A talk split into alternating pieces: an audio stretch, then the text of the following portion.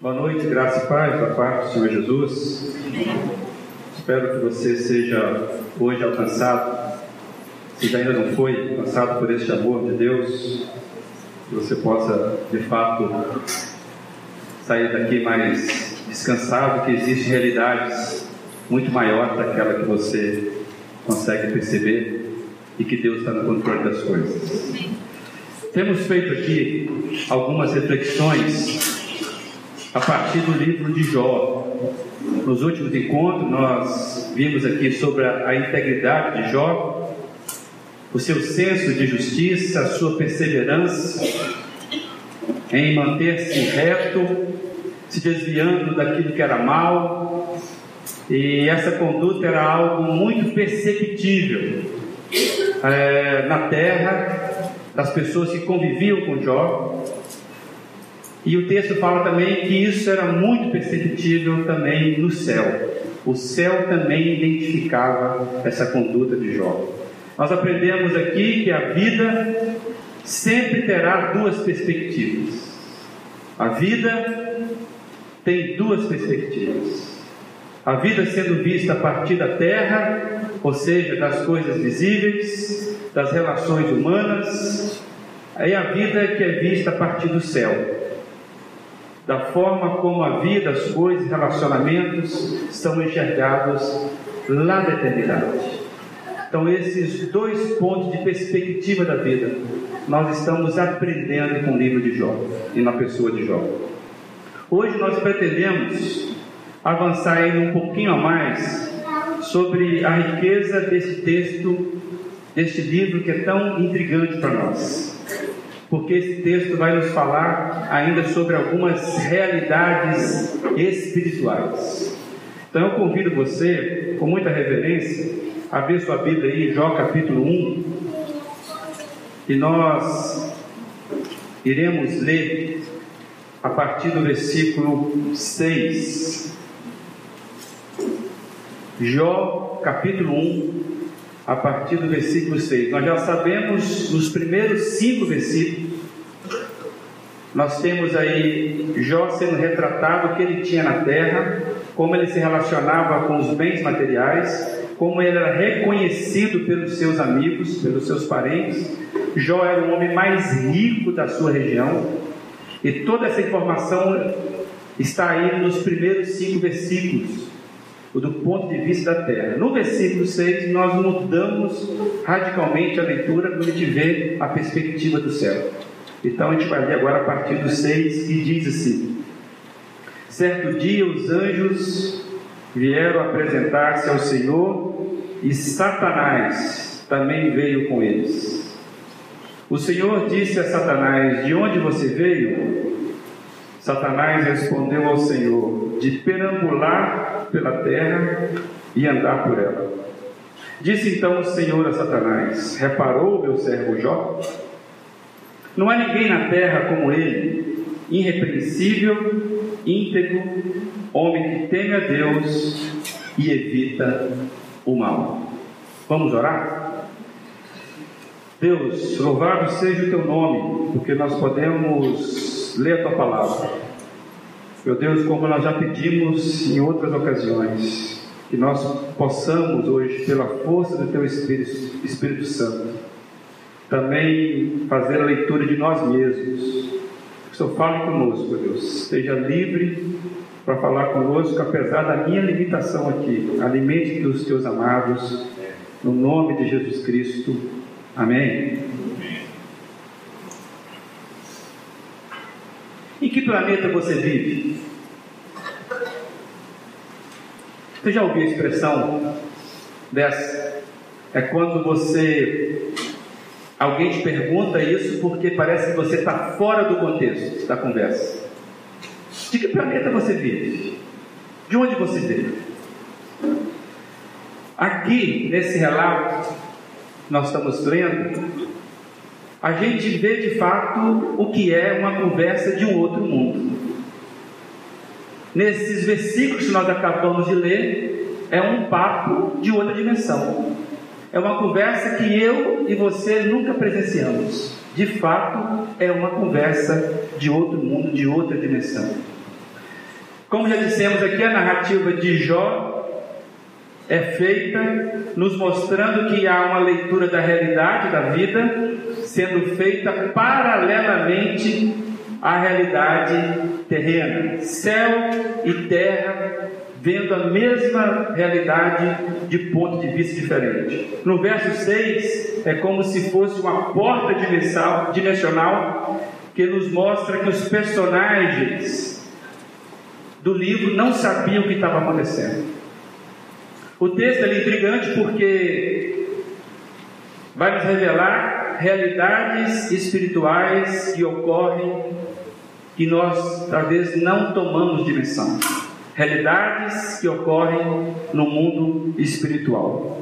O versículo 6, se você está com a sua Bíblia aberta, vai dizer que certo dia os anjos vieram apresentar-se ao Senhor. Certo dia, que dia é esse? Que dia? Quando é que foi? Nós não sabemos. E, e falar em quando, numa narrativa que fala de eternidade, é muito complicado. Porque nós estamos falando de um, de um espaço, de um local, não sei como dizer, que onde o tempo não é nada. Não existe tempo, não tem aprisionamento de tempo. Então, quando foi esse certo dia? Nós não sabemos porque fala de questões de tempo e um mundo que não é marcado pela contagem do tempo. Já parou para pensar nisso? E diz o texto então que Satanás veio juntamente com os anjos do Senhor quando esses anjos se apresentaram ao Senhor. Satanás veio com eles, diz o texto. Pois é, o texto está nos dizendo que dentre os anjos do Senhor Satanás veio. É uma informação interessante. Satanás, nós sabemos quem é, e o significado de Satanás é acusador. Aquele que faz acusação.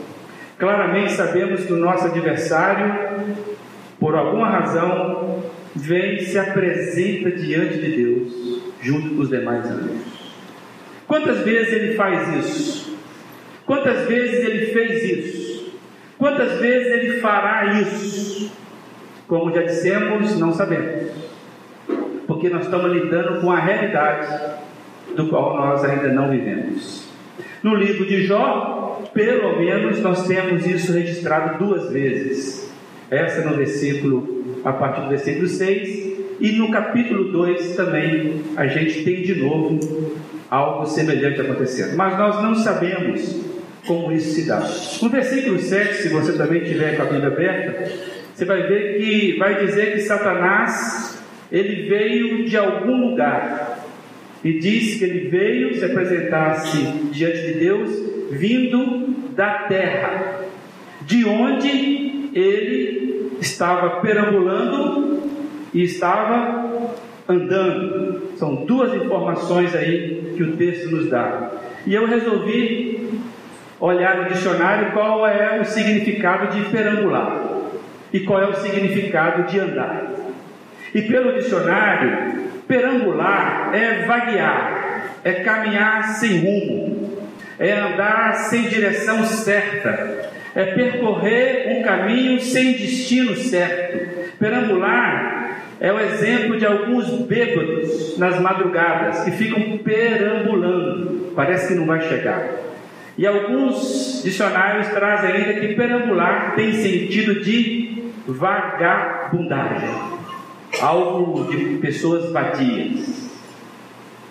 E o texto está falando que Satanás, ele mesmo afirma que ele veio, ele vai de perambular pela terra e de andar por ela. Andar é caminhar, percorrer, é estar presente, é achar-se, é passar com a intencionalidade, com destino. Os dois substantivos trazem ideias diferentes, não são iguais. Andar indica intencionalidade, indica rumo. Perambular já traz a ideia de sair sem rumo certo, ou seja, andar por andar. É mais ou menos aquela ideia. No caminho a gente resolve no que vai dar. Você já fez isso?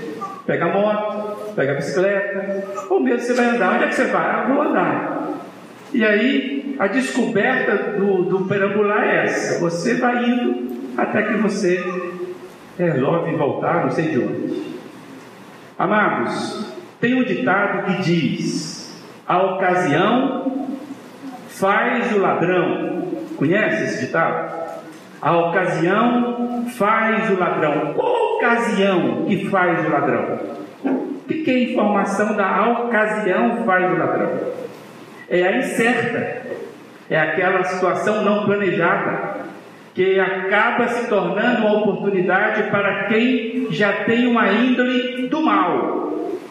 Então, quando você dá aquela pestanejada, aí tem alguém passando, observando tudo e aproveita a situação e leva a sua carteira, por exemplo, seu celular.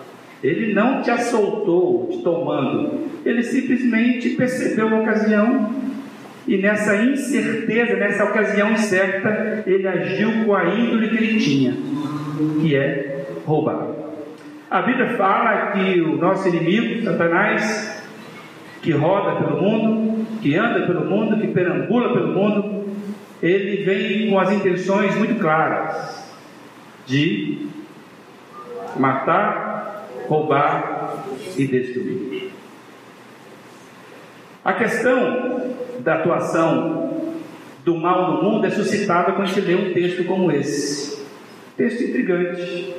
Certo dia, Deus reúne, a gente não sabe como é que é essa reunião lá, essa assembleia que Deus faz lá no céu, e Satanás vem no meio dele para falar exatamente sobre o comportamento de um servo do Senhor. Essa questão do mal, ela surge, como é que é a atuação do mal no mundo?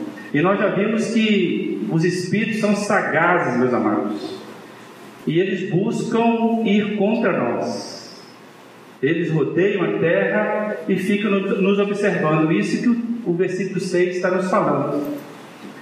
E ficam de redor, buscando a quem possa tragar. Vai dizer lá em 1 Pedro 5,8. 1 Pedro 5,8 diz: Estejam alertas e vigiem.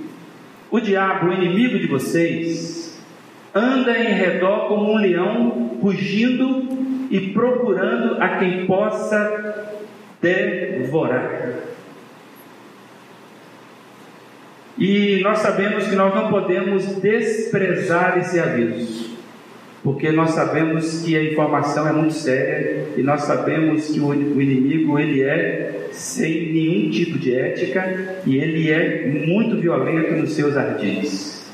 E quando você vai lá em 2 Coríntios 2, capítulo 11, desculpa, capítulo 2, versículo 11, diz que nós devemos ficar muito atento a fim de que Satanás não tire vantagem sobre nós pois não ignoramos as suas intenções. Então, quando nós lemos o texto de Jó, e nós estamos conversando aqui sobre realidades espirituais, Jó nos abre essa informação que nós temos o um inimigo, que a função dele é andar, perambular pela terra, de rodeá-la incansavelmente, e conforme Pedro nos relata, buscando a quem possa tragar ele se disfarça de leão para ficar mais feio que é, e ele pega oportunidade para roubar, para matar e para destruir. Então, amados, Satanás é mais do que ladrão, porque roubar é uma coisa, mas a Bíblia fala que de fato ele quer mais do que isso. Ele quer matar, não só matar, ele quer destruir. Não tem nada de, de criação, nada de harmonia nesse ser que está olhando para a terra, que está rodeando a terra. E eu me lembrei, quando te dei esse texto, eu me lembrei de um texto que está em Lucas, capítulo 22, a partir do 28, quando Jesus, certa vez, estava conversando com seus discípulos, e ele fala sobre uma realidade espiritual também. E naquela ocasião ele vai falar sobre a peneira de Satanás. O texto diz assim: Vocês são os que têm permanecido ao meu lado durante as minhas provações, e eu lhes designo um reino, assim como meu Pai o designou a mim, para que vocês possam comer e beber a minha mesa no meu reino e assentar-se em tronos julgando as doze tribos de Israel. Está vendo que Jesus aqui está falando sobre uma realidade espiritual. Vai chegar um momento onde os discípulos deles irão estar com ele no reino dos céus e vão se alimentar da presença dele. Está claro isso para vocês? Está claro isso para a gente, não é verdade? E aí ele continua informando um negócio muito importante. Aí ele dirige a Simão, que é Pedro. E ele fala: Simão, Simão, Satanás pediu vocês para peneirá-los como trigo. Mas eu orei por você para que sua fé não desfaleça. E quando você se converter, fortaleça os seus irmãos. Amados, aqui tem uma informação sobre realidade espiritual muito forte dada por Jesus. Eu pergunto: quando foi que Satanás pediu a Jesus para peneirar os discípulos?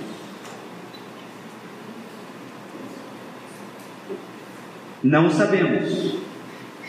O texto, nenhum dos evangelhos, nenhuma das cartas ensinadas por Paulo nos fala quando foi. Lembra que eu falei de falar em questão de tempo, quando nós estamos fora do tempo, é um negócio difícil. Mas, mesmo não sabendo quando foi que Satanás tem esse diálogo com Jesus, pedindo para peneirar os discípulos, nós temos algumas informações que o texto deixa claro para a gente sobre realidade espiritual.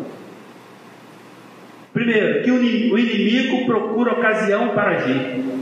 Porque se ele pede para peneirar, ele está procurando ocasião para agir. Segundo, o inimigo não age como ele quer, nem quando ele quer. Precisa pedir permissão a Jesus. E vocês que conhecem o livro de Jó, vocês vão ver que na verdade ele pede permissão a Deus. Na verdade, ele pede para Deus tocar. Amados, o texto também vai nos falar que Jesus ora em favor dos seus discípulos. Jesus ora a nosso favor. O nosso intercessor é o próprio Senhor dos Senhores. Essa informação é importante. Porque às vezes nós buscamos em outros para interceder em nosso favor. E o texto está dizendo essa realidade clara espiritual. Jesus ora a nosso favor. E o texto vai também deixar claro que Jesus sabe de nós e ele se interessa pelas nossas lutas. Olha que ele fala isso para Simão. Simão, mas eu orei por ti, eu roguei por ti, e eu sei que a sua fé precisa ser fortalecida, senão você vai fraquejar. Jesus ora, sabe das nossas lutas. Jesus não ora para que as coisas ruins não aconteçam. O texto não fala isso. Olha, Satanás pediu para peneirar vocês, e aí eu orei para que isso não acontecesse, eu orei para que nada de mal atingisse vocês. Não.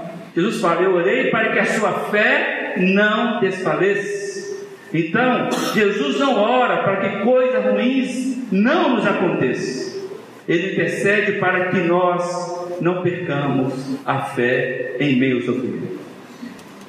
Isso é o que o texto está dizendo. Eu não estou dizendo que Jesus não é capaz de nos livrar do mal, é claro que sim.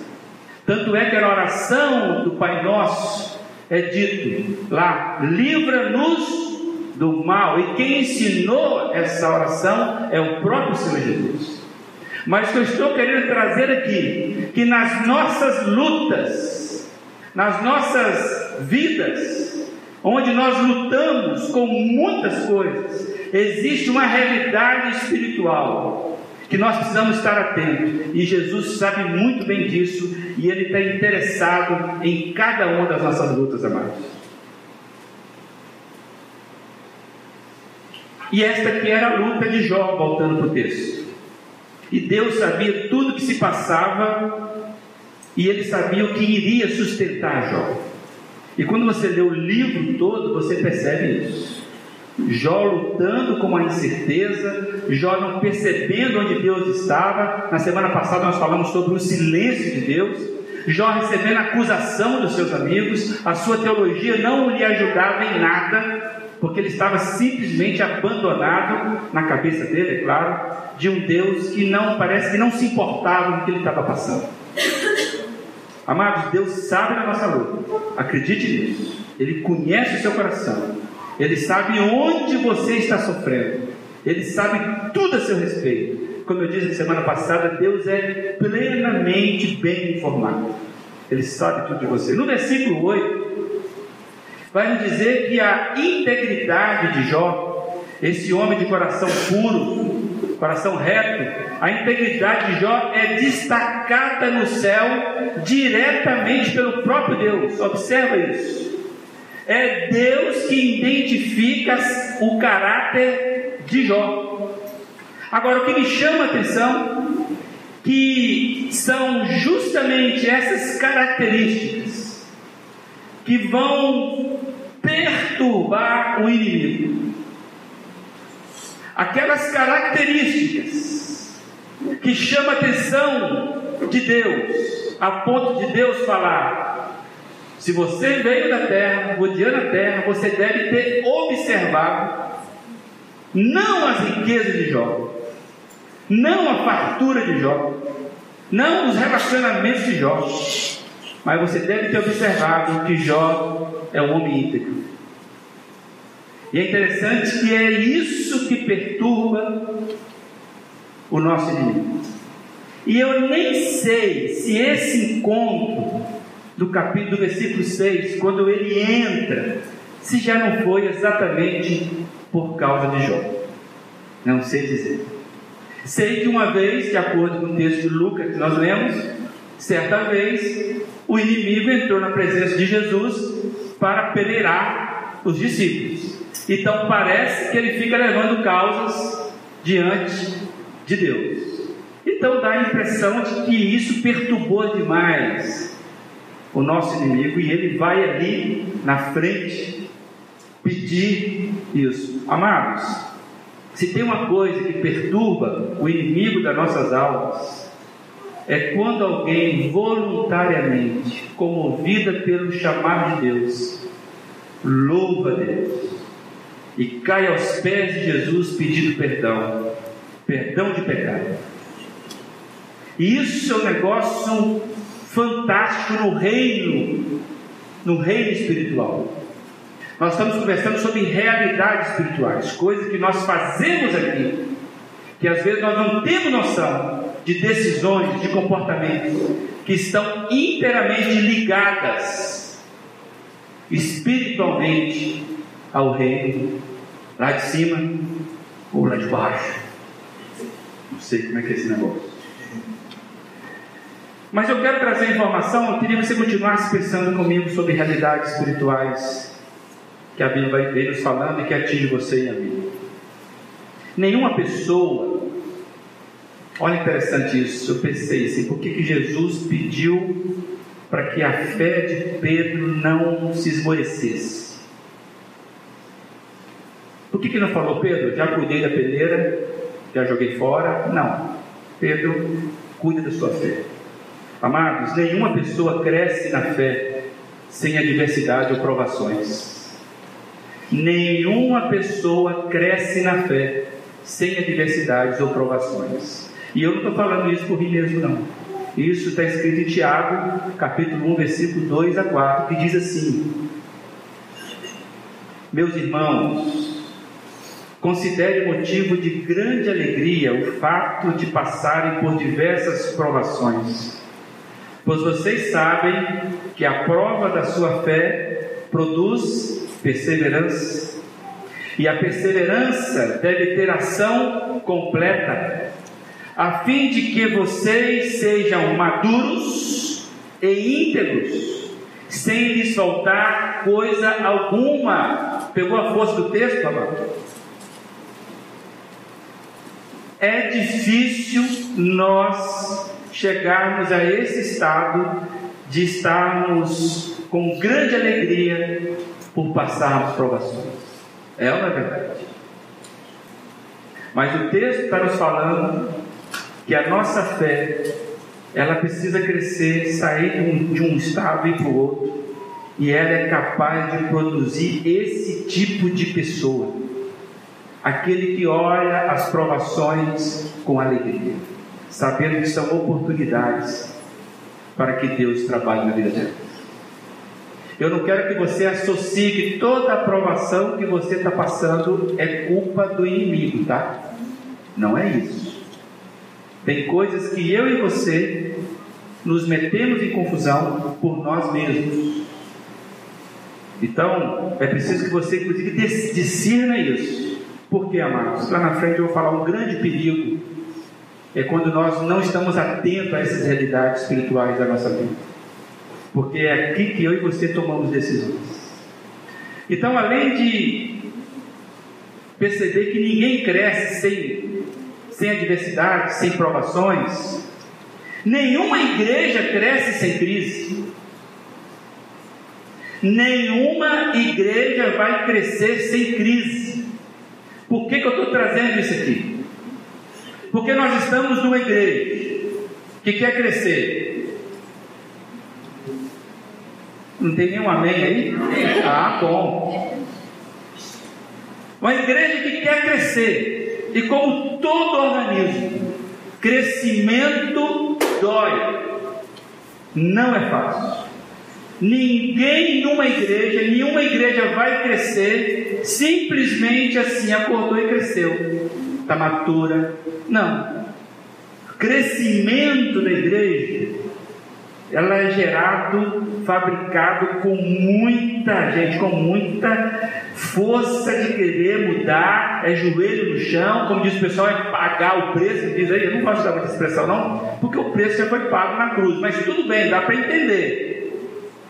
Você precisa caminhar enquanto igreja de joelhos. Ninguém caminha de outro jeito. Mas nós pedimos coisas melhores que. Então, nenhuma igreja cresce sem crise. Eu lembrei de Efésios capítulo 4, que foi inclusive o tema, o texto básico das, no, das nossas ministrações aqui que nós recebemos no aniversário da igreja. A partir do versículo 14 de Efésios 4, diz assim: Para que não sejamos mais meninos inconstantes, levados em roda por todo o vento de doutrina, pelo engano dos homens que com astúcia enganam fraudulosamente. Antes, seguindo a verdade em amor, cresçamos em tudo naquele que é a cabeça, Cristo, do qual todo o corpo, bem ajustado e ligado pelo auxílio de todas as juntas, segundo a justa operação de cada parte, faz o aumento do corpo para a sua edificação em amor. Eu sei que tem muita informação aqui. Por isso você vai anotar esse texto e vai ler com calma em casa e vai partilhando cada, cada frase dessa, você vai, você vai separando. Mas o que eu quero dizer aqui, se nós quisermos sair de imaturos para maturos, nós precisamos sermos levados, conduzidos pelo Espírito Santo de Deus. E isso vai gerar crise. Por que, que gera crise? Porque muitos de nós, muitos de nós, não estamos atentos às realidades espirituais que envolvem as nossas vidas diariamente. Como que uma igreja que quer crescer vai crescer somente com a fala dessa uma vez por semana? Como? Como que essa igreja vai querer crescer, madurecer-se, se durante a semana cada uma de suas partes, como diz aqui, está seguindo a própria cabeça e não o cabeça que é Cristo. Se cada um não está se alimentando como deve se alimentar, Como que nós vamos crescer? Precisamos entender isso. E quando você toma a decisão, você toma a decisão em Cristo, você começa a perceber que o caminho é curto também. Escuta, é, é estreito também. Tem gente que acha que a porta do Evangelho, só a porta que é estreita. Mas o texto fala que o caminho é estreito. Quer dizer que é apertado, meus amigos. Não é uma boa vida. Ah, passei, agora estou agora tô vivendo tranquilo. Não. Jó é um exemplo claro disso. O caminho é estreito. Não diz lá, quem quer o caminho largo vai seguir a outra realidade. Então, uma igreja que quer crescer, ela tem que entender que algumas crises virão. É crise de adolescência, crise de crescimento. Por isso que de vez em quando nós nos esbarramos por aqui. Tem gente que está muito, muito à frente dos outros. Já atendeu, já caiu a ficha. Quanto uns falam do céu, outros falam da terra. E isso às vezes dá embate. Que Deus ache aqui pessoas disponíveis com vontade de crescer em meio à crise, porque é assim que se cresce. Ninguém cresce sem crise.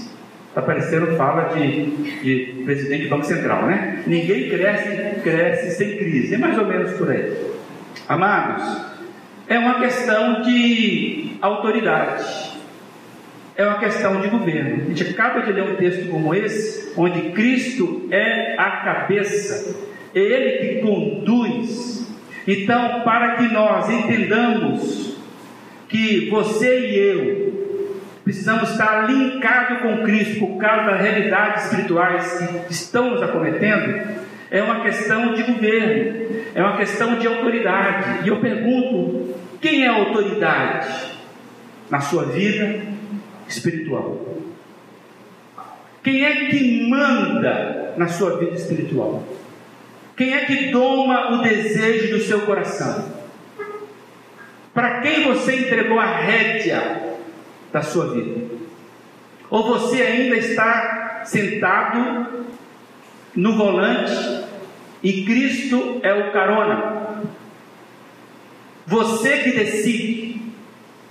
É uma questão, meus amados, de autoridade. E quando você olha para o texto, quem é que tem maior autoridade? Deus está lá, Aí é convocado uma assembleia, chegam os anjos de Deus e no meio vem Satanás.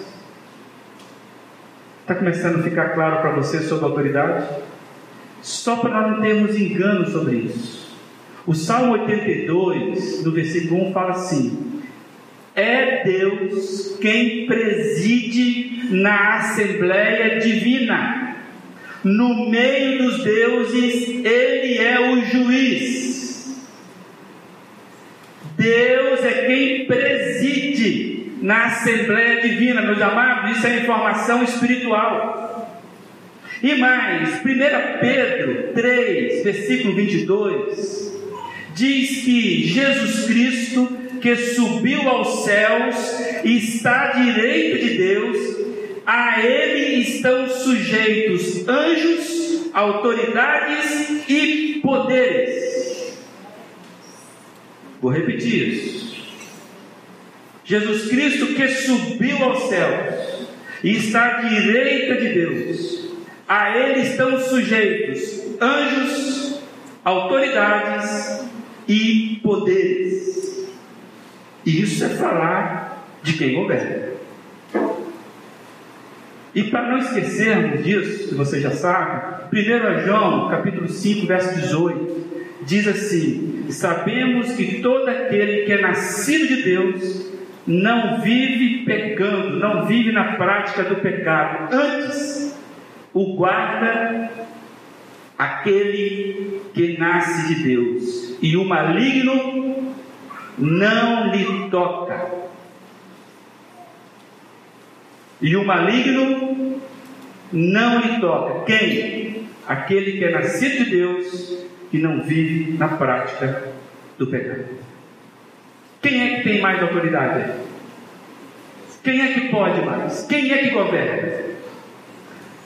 Tem gente que pensa que o diabo ele rivaliza com Deus. Do tipo, bem, mal, claro, escuro, verdade, mentira. Deus, é o cara pensa no diabo. Amado, isso é um engano.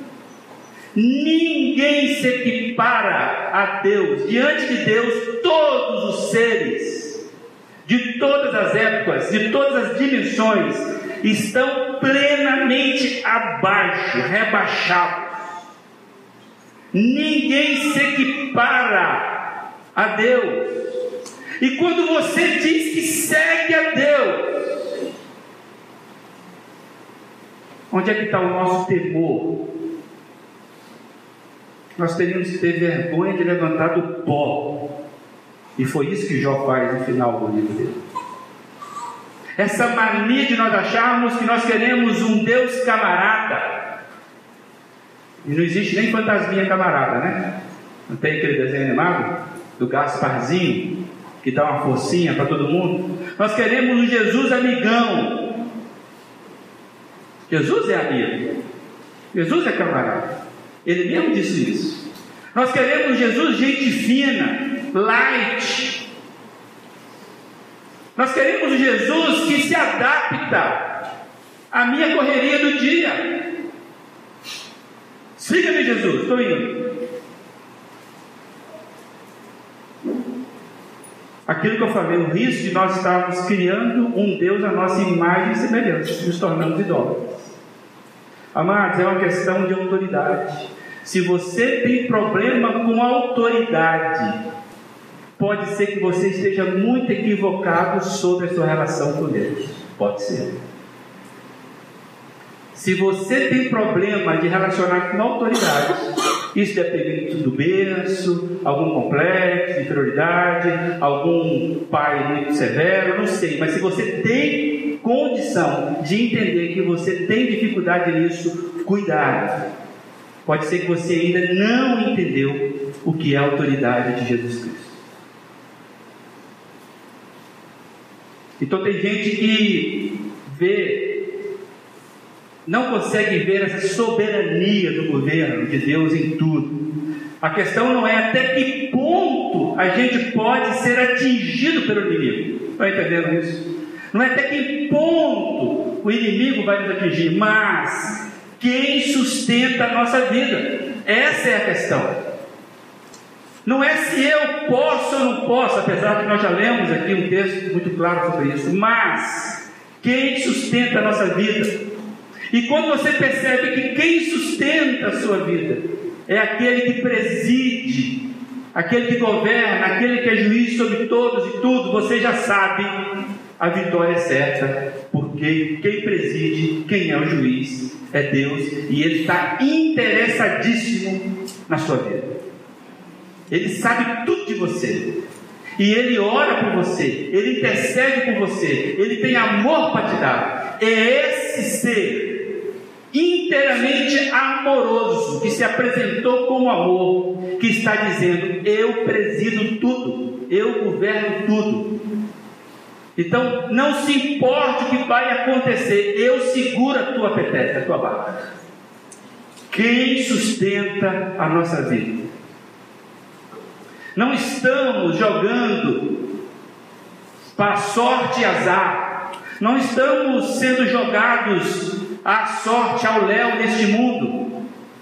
Aquele que conhece a Deus não vive dizendo: Ah, não sei o que aconteceu, quem sabe o destino me ajuda. Isso não é palavra de crente. O crente sabe que temos alguém que cuida de nós. Alguém, pessoa.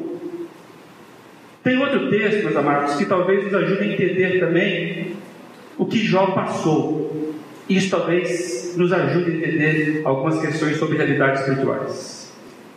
Porque esse texto que a gente vai ler agora, ele também fala de realidades espirituais. Se não fosse revelado, nenhum de nós saberia disso.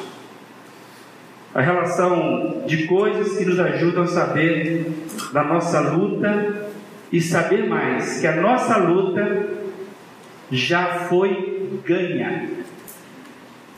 Deixa eu falar uma coisa para você. Toda luta que você está passando, a que você irá passar, porque virão, a vitória já foi garantida, passado. Você entendeu isso? Por isso, em determinado momento, Jesus vai dizer: Vocês estão pensando que a vida é só comer, trabalhar, viajar, é, reunir no, no, domingo, olhar no Facebook, é, ver televisão, torcer para o time A ou B. Não, a vida é muito mais do que isso. E no sábado nós vamos falar sobre isso. A vida é muito mais do que existir. Mas vamos voltar então ao texto que eu queria, que está em Apocalipse 2. A gente vai ler a partir do versículo 7. Olha que texto fantástico. Veja se não dá para fazer a ponte exata do que nós lemos lá em Jó. Houve então uma guerra no céu. Miguel e seus anjos lutaram contra o dragão. E o dragão e os seus anjos revidaram. Mas estes não foram suficientemente fortes. E assim perderam seu lugar no céu. O grande dragão foi lançado fora. Ele é a antiga serpente chamada Diabo ou Satanás que engana o mundo todo. Ele e os seus anjos foram lançados à terra.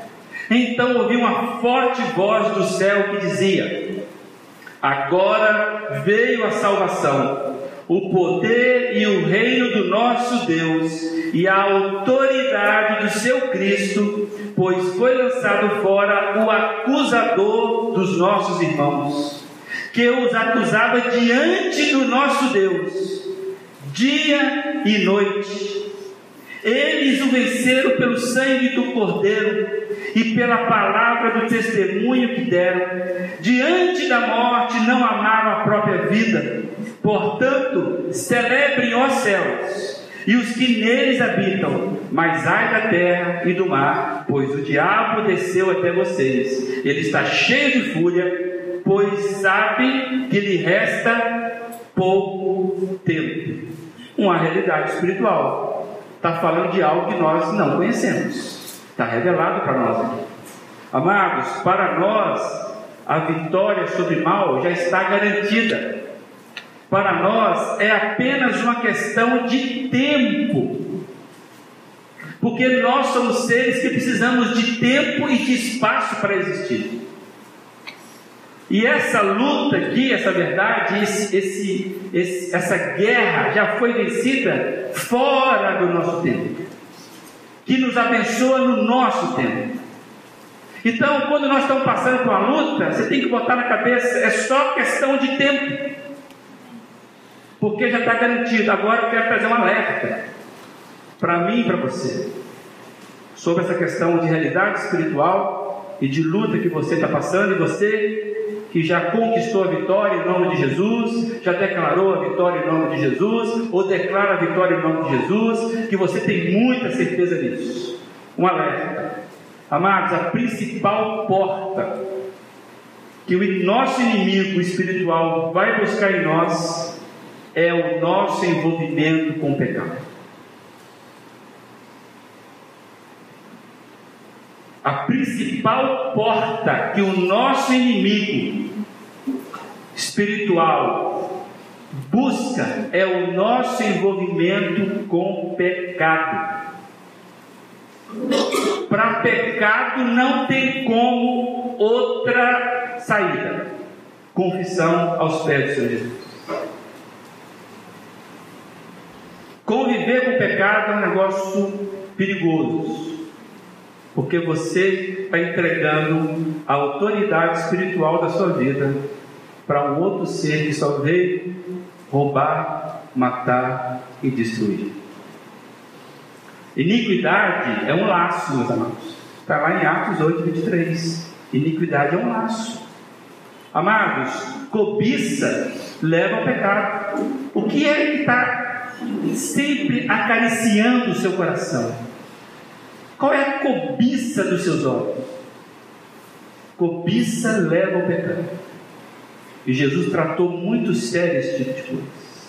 Amados, a amizade com o mundo é inimizade com Deus, diz Tiago 4,4. Se nós vivemos nesse mundo amando demais as coisas desse mundo, nós precisamos rever claramente a quem nós servimos. Precisamos ver qual a ligação espiritual que nós temos com isso. Se nós somos apaixonados pelos valores terrenos, você vai saber, e eu vou saber, que são essas coisas que o inimigo vai lançar para tirar você do foco. Então, alerta, cuidado. Pecado deve nos colocar de joelhos e com urgência. Não devemos guardar pecados, pois eles vão apodrecendo as nossas almas e, e os pecados vão matando a nossa fé. Cada pecado não confessado, você está se tornando um cético crente. E a Bíblia fala que crê até o diabo crer. Então, alerta e mais se estremece. Lembrou bem? E o homem fica tão petrificado que às vezes ele perde até o temor. Já não faz muita diferença. Você já viu aquelas pessoas? Hoje eu vi um vídeo que eu fiquei muito triste. Não vou dizer o vídeo que eu vi. Eu vi uma postagem que eu fiquei muito triste. Você, com certeza, se você é de igreja, já, já conviveu com pessoas que esteve na igreja, decidiu, caminhou um tempo na igreja, e essa pessoa às vezes tinha novidade de vida para contar para você, essa pessoa estava sempre feliz, e às vezes ela até ministrava, e você via como essa pessoa era interessante, ela estava sendo é, algo que você se inspirava. Aí de repente, por alguma razão, eu não estou julgando a salvação de ninguém, por alguma razão essa pessoa sai da igreja, distancia da igreja, começa a cada dia mais ficar mais é, é, é frio com relação às coisas de Deus. Aí você passa um tempo sem ver essa pessoa, essa pessoa. E se ela continua nesse caminho, ela vai se afastando, se afastando, se afastando. Aí de repente você encontra com essa pessoa.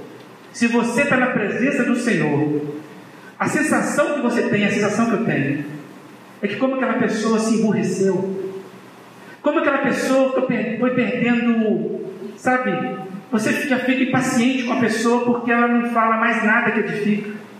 Ela ficou boba. Ela foi se enlaçando de tal forma que ela foi perdendo a capacidade de raciocínio. Hoje eu vi um vídeo de uma pessoa assim. Eu fiquei triste, porque essa pessoa tinha um grande conhecimento de Deus. E essa pessoa está totalmente enlaçada pelos valores dessa terra. Porque a iniquidade é um laço. A cobiça leva ao pecado. E a amizade comum é inimizade com Deus. E a pessoa emburrece. Aí você pensando, como pode uma pessoa ficar nesse estado? Porque é isso que acontece, meus amados. Pecado apodrece a alma. Por isso eu e você precisamos correr urgentemente de joelhos para a cruz de Cristo. É isso que vai acontecendo com aqueles que querem entender que realidade espiritual realidades espirituais, está diretamente afetado com a sua decisão no dia a dia.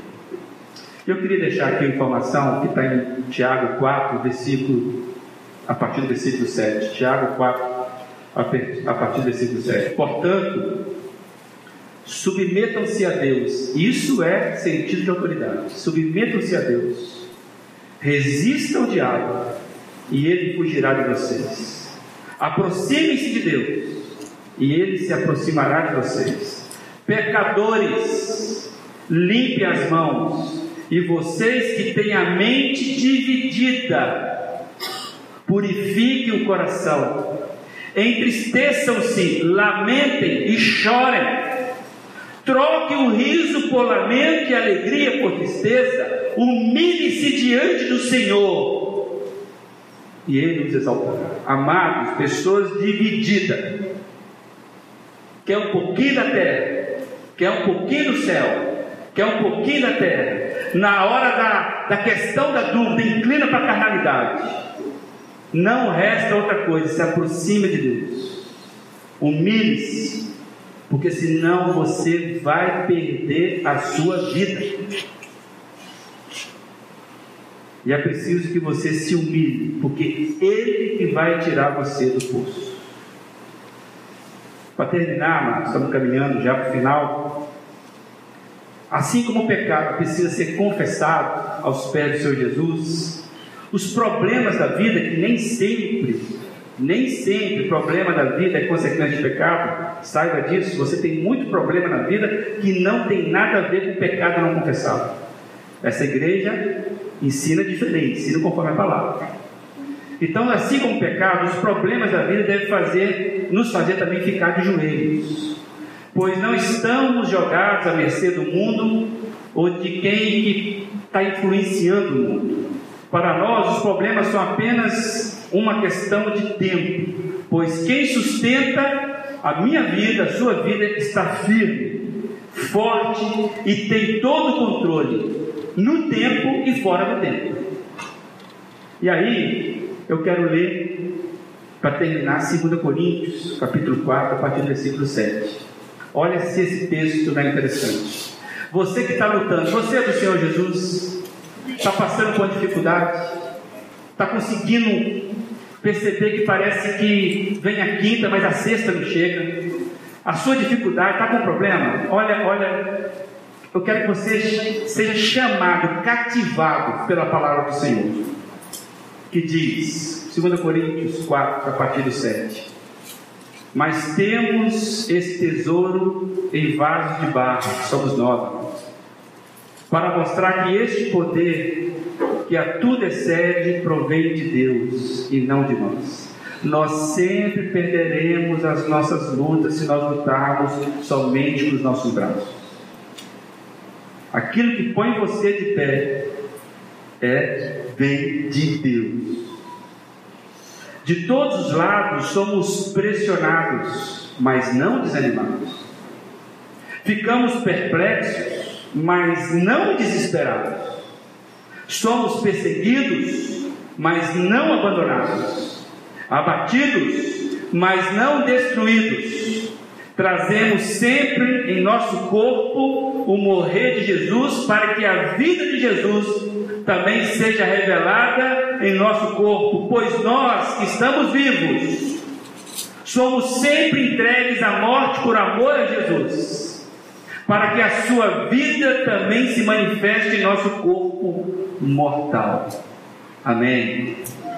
Pressionados, somos perseguidos, caluniados, não entendemos as nossas lutas, mas não estamos jogados à sorte, não estamos sozinhos nesse mundo. Nós temos a capacidade de encontrar aquele que sustenta todo o universo e ele sabe tudo que acontece com você que tenhamos olhos espirituais para enxergarmos as realidades espirituais do nosso dia a dia. Como você tem decidido a sua vida? Qual é o relatório que o inimigo das nossas almas está levando para Deus si? Vamos imaginar assim. O que, que ele tem dito?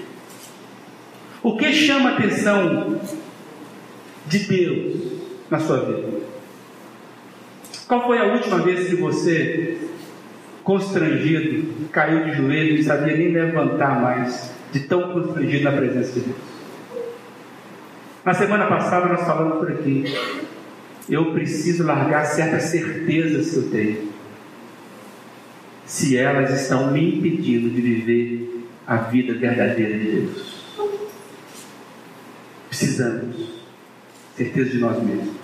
Quem salva uma pessoa é uma pessoa. Não são regras, nem preceitos, nem religião, nem igreja. Eu sigo uma pessoa, eu não sigo preceitos, não sigo regras. Por causa dessa pessoa, eu me boto de joelho. Por isso, se aproxime de Deus, caia de joelho, e Ele fará a obra que precisa fazer. Quem é dono da sua língua? Quem é dono do seu pensamento? Quem é dono do seu negócio? Quem você se submete às questões? Qual, qual é a responsabilidade sua para o próximo? Quantas vezes você matou essa semana através da maledicência?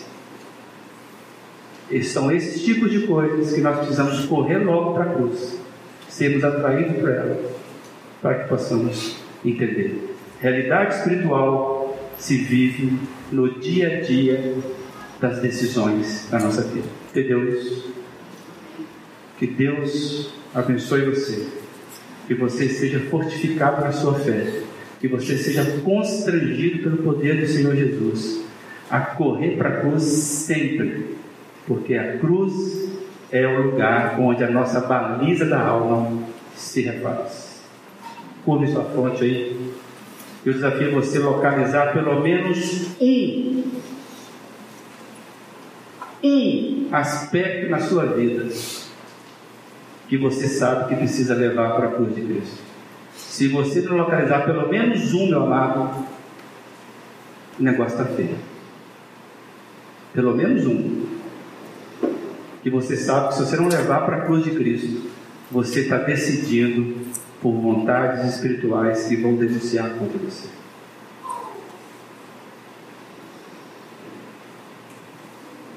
Deus amado, como é que a gente faz, Pai? Para onde nós vamos, se não correr para Jesus Cristo, que tem palavra de vida? Ó oh, Pai, que o Senhor possa encontrar aqui, guarida mesmo, corações que estão confessando o pecado. Deus muda, nos ensina a ter visão espiritual das realidades espirituais do nosso dia a dia. Oh Deus, como nós somos inclinados a decidirmos por aquilo que vemos aqui nessa terra. Deus amado, que nós não sejamos escravos das circunstâncias, possamos sermos servos de Jesus e por isso livres porque nós decidimos ter a mente de Cristo. Por isso, Deus renova o nosso modo de pensar. Deus amado, tenha muita misericórdia de nós e nos aceite, não nos rejeite, Deus, porque nós queremos ser achados aí na tua eternidade. Nos torna íntegros por Jesus Cristo, não por nós mesmos. Ó Deus, nos ensina a caminhar nessa terra com a força do joelho com a força do joelho, nós seremos exaltados por Cristo no tempo de Cristo. Acha a tua igreja, acha cada um aqui nas suas lutas individuais, em nome de Jesus Cristo. Amém.